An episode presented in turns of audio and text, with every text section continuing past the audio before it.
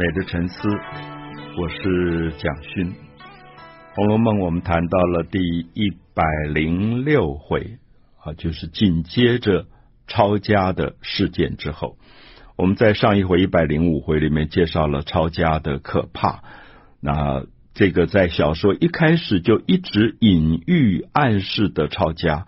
那许许多多人谈到一百零五回、一百零六回，一定会连接到江宁织造曹家的抄家。那当然，这个小说跟江宁织造跟曹家有非常密切的关系。那我在上一回当中也特别解释了，江宁织造府是表面看起来是康熙皇帝所设立的一个主管国营企业。主管当时全国的纺织业的一个重要的国营企业中心，所以他就派了他自己非常亲信的一个人叫曹寅去担任第一任的江宁织造。那到曹寅病危过世，那么很明显看到康熙皇帝努力的要让这个他在江南的这个亲信的家族继续担任江宁织造的位置。所以继续让曹寅的儿子，甚至曹寅的侄子来补这个江宁织造的缺，因为我们特别要解释，江宁织造表面看起来是一个国营企业，是为皇帝经营纺织业的一个赚钱的事业，其实不然。我们知道北京是一个中央的中枢所在，可是天高皇帝远，所以整个这么大的江南。所有的巡抚、省督，所有的官员，他是不是遵守皇帝的命令，在好好办公？其实皇帝根本管不到，因为真的天高皇帝远。所以这个江宁织造府等于康熙皇帝派在江南的一个眼线，我们叫做亲信，就是他随时可以跟皇帝打小报告，他是有热线直通皇帝的。所以我们知道江宁织造府为什么势力这么大，不只是。纺织业的这个赚钱，其实他有非常大的权力，他是比所有江南任何一个官地位更高。因为大家都知道，你能不能做官，全部靠这个曹家的报告，就是他是跟皇帝直接打报告的。所以，因此我们看到四五代江宁织造下来，建立了他们曹家的一个富贵，也就是小说里的贾府的荣华富贵。可是到最后，雍正为什么要把江宁织造抄家，是因为我们提到说，雍正皇帝他要建立他自己的亲信系统，这是政治上非常现实残酷的东西，所以跟你是不是一定渎职或者有做错了事情没有直接的关系。那我也特别解释过，当然皇帝要抄家，找一个人大臣的这个漏洞毛病是太容易就找到了。那么，因此到一百零六回，我们看到这个家族经过抄家以后的败落。那这里面很关键的一个人物就是王熙凤，因为后来在贾琏的房里查出了很多放高利贷的借券啊，这是我们在小说里一直看到王熙凤她在管家。可是他也发现这个家族外面看起来这么辉煌堂皇，这么富贵荣华，可是事实上靠着一些政府的薪水，根本无法维持他的门面。所以王熙凤就每次都在转挪很多的公款。我们看到小说里有好几处在暗示，比如说袭人会跑去问平儿说。怎么这个月的薪水都没发下来？已经过了好几天了，薪水怎么到期不发？那平儿就说：“哦，你别讲哦。”他说：“因为王熙凤在管家，王熙凤就利用这个公公款去放高利贷。那高利贷可能说你放半个月或一个月可以有多少的利息，所以时间还没有到，那个钱还转不回来，所以大家的薪水都还没发。所以我觉得小说其实已经好几处在暗示。”王熙凤放高利贷的事，那放高利贷当然也变成他的私房钱，所以因此这个案件被爆发。那锦衣府的赵堂官赵全第一个搜出的就是放高利贷的罪证。你作为一个皇帝的大官，怎么会放高利贷？那这当然是违法的，因为等于是盘剥一般的小小老百姓，所以这就变成一个罪证。所以一百零六回特别讲到王熙凤治祸报修残，治祸就是他惹的祸，因为这是一个最确凿的证据，所以他因此也当然也是被吓坏了，生了大病，同时也有一点就装着病不敢见任何人，因为觉得这个家族的抄家跟他有这么直接的关系。那因此，我们看到在一百零六回里面讲到王熙凤很多的事情，然后也暴露出来她的丈夫贾琏，因此更恨王熙凤，就觉得你管家到底怎么管的？因为王贾琏其实是一个很无能的人，大部分的事情都交给王熙凤。那王熙凤能力很强，平常贾琏又怕老婆，怕得要死，他哪里敢去查王熙凤的账？就王熙凤在外面搞了很多的事情。贾琏根本不知道，那现在爆发出来，贾琏也有罪。贾琏一度被抓起来关到监牢，后来也是因为两个王爷的保驾，又放出来了。可是回来以后，他当然当着面就给王熙凤难堪，也表示了这个丈夫对妻子的极度的不满。描述到贾府在抄家之后，那有几个人是直接有关系，立刻就被逮捕，就。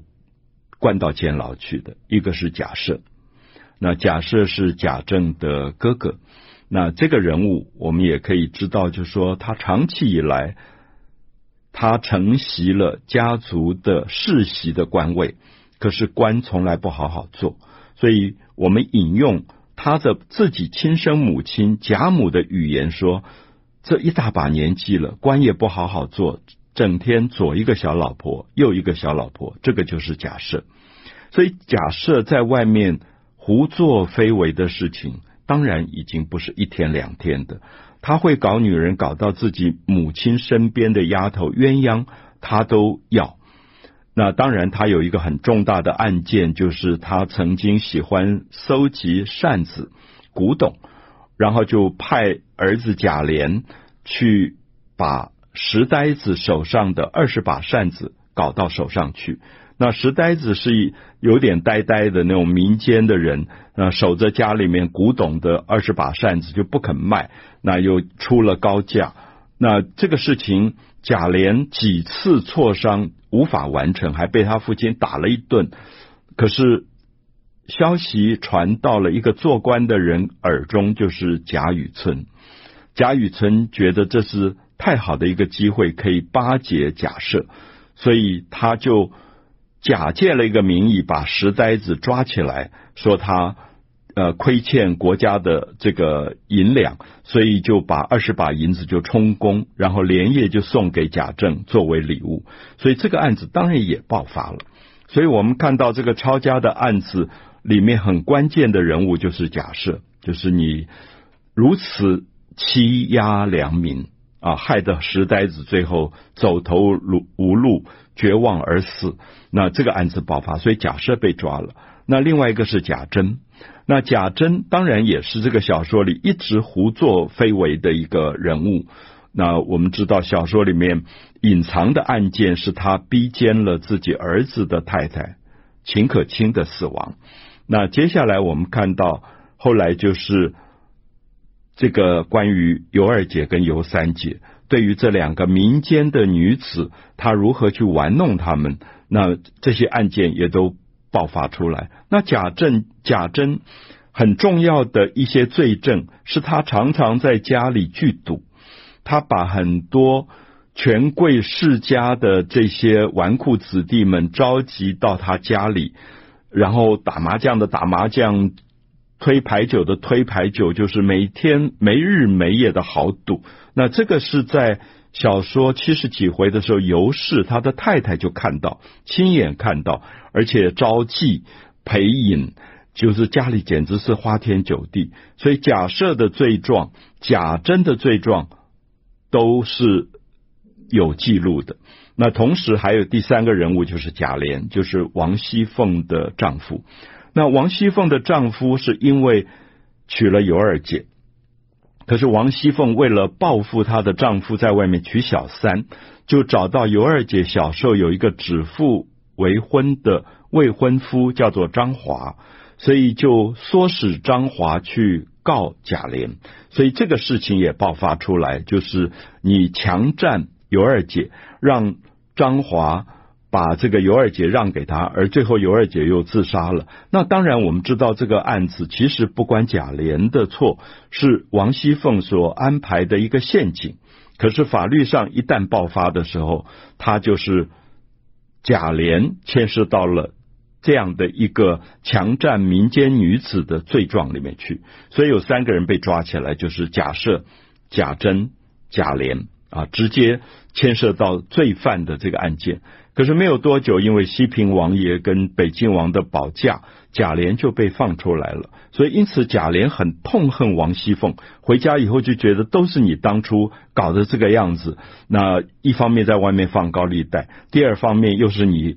害死了尤二姐，去唆使张华去告我。那现在害我也坐了几天的牢。因此，我们就看到夫妻之间反目成仇。啊，我们想树倒猢狲散的时候，其实原来再好的亲人，在这个时候好像就开始翻脸了。所以王熙凤当然这个时候你也感觉到她一种巨大的失落感，就是我为这个家族忙了一辈子，那我放高利贷也多多少少有一点是为这个家族多去聚敛一点钱。结果现在全部落了这样的下场，所以当然我们看到王熙凤好像离死期不近。可是我们看呃，这个王熙凤的这个下场，基本上跟小说前面要讲的东西其实有一点不同，因为小说的开始的判词里说王熙凤是一从二令三人木，那人。旁边一个木头的木是休妻的休，所以一般人认为王熙凤后来是被贾琏痛恨，休妻回到金陵死亡。那小说里其实用了比较宽厚的写法，还是王熙凤后来被担待，尤其是贾母对她的保护跟担待，所以王熙凤大概变成了这个家族抄家之后最悲惨的一个人，也等于她担负了这个家族一切的灾祸。的祸首好像就是王熙凤，那么连她的丈夫贾琏从监牢放回来都不给她好脸色。我觉得在一百零六回里面很重要的一个关键是贾母。我们知道这个老太太是这个家族几代富贵的最主要的关键，这个家族的荣华富贵全靠这个老太太的精明、聪明以及管理家务处理得非常好。可是到这样的时候的时候，我们看到贾政后来知道，因为贾政是不管家的，他现在查了一下账目，才知道说，哇，我们这个家族现在收入只有祖先的一半，可是我们现在这个家族的花费是祖先在的时候的十倍。我想读者读到这一段，你大概会吓一跳，就是说贾政的父亲那一代，就父祖那一代，他们的收入是现在的两倍，因为有很多的田产地租。那么也就是说，这个家族已经不不懂得怎么去经营跟管理，可是竟然当下的花费是当初的十倍，因为奢侈，因为花天酒地。所以花费十倍，就是说，原来我可能一个月赚了两万块的，我现在只赚一万块。可是原来我可能只花一万块的，我现在花十万。那贾政就说：“这个家族还有不败的道理吗？就收入少了一半，支出多了十倍。可是因为他自己是一个不管家的人，我觉得贾政自己要负很大的责任，就是。”他交给子侄辈，他也信任子侄辈，他自己很正直，可是底下的人简直为非作歹，他一概不知。所以今天他知道悔之晚矣，已经根本来不及有任何改变了。可是我提到贾母，我觉得这个老太太的了不起，就在这个时候，她当机立断，把他自己很多私人的积蓄拿出来分给很多的人，那也。甚至包括了王熙凤，我特别要讲到说，王熙凤管家，贾母也许觉得她做了很多的错事，放高利贷，没有把家管好。可是毕竟没有功劳有苦劳，所以对贾母来讲，这个孙媳妇在这个时候是最苦的时候，每一个人都要踩她，都要骂她、辱骂她的时候，贾母私下给了她一些钱，就还是有一点肯定说，其实管家真的很难。你要管理这样的一个大的家族，其实每一个人都在底下掏空这个家族。可是现在把墙倒众人推，大家把所有的罪过推到王熙凤的身上，所以我觉得贾母的可爱，就是说她其实是一个公正的老太太。那我觉得在一百零六回读到贾母后来焚香对天地祷告的一段，我觉得非常动人啊。她说：“皇天菩萨在上，我贾门史氏啊，她是史侯家的嫁过来的，嫁到贾家的贾门史氏。”虔诚祷告，求菩萨慈悲，说我贾门数世以来不敢行凶霸道，帮夫助子，虽不能为善，也不敢作恶，必是后辈儿孙骄奢淫逸，暴殄天物，以致何府抄检。现在儿孙监禁啊，就有人关在监牢里，自然凶多吉少，皆由我一人罪孽，不教儿孙，所以至此。我今叩求皇天保佑，在监的逢凶化吉，有病的早早安身，总有阖家罪孽，情愿一人承担。啊，读到这里的感动是说，贾母跪在地上对天地祷告的时候说：家里现在这么多人，有人关在监狱，有人吓得快要死掉。那一切罪过由我承担，我已经过了八十岁了。那这个家族有所有的罪孽，都让我一个人来承担，不要让儿孙受苦。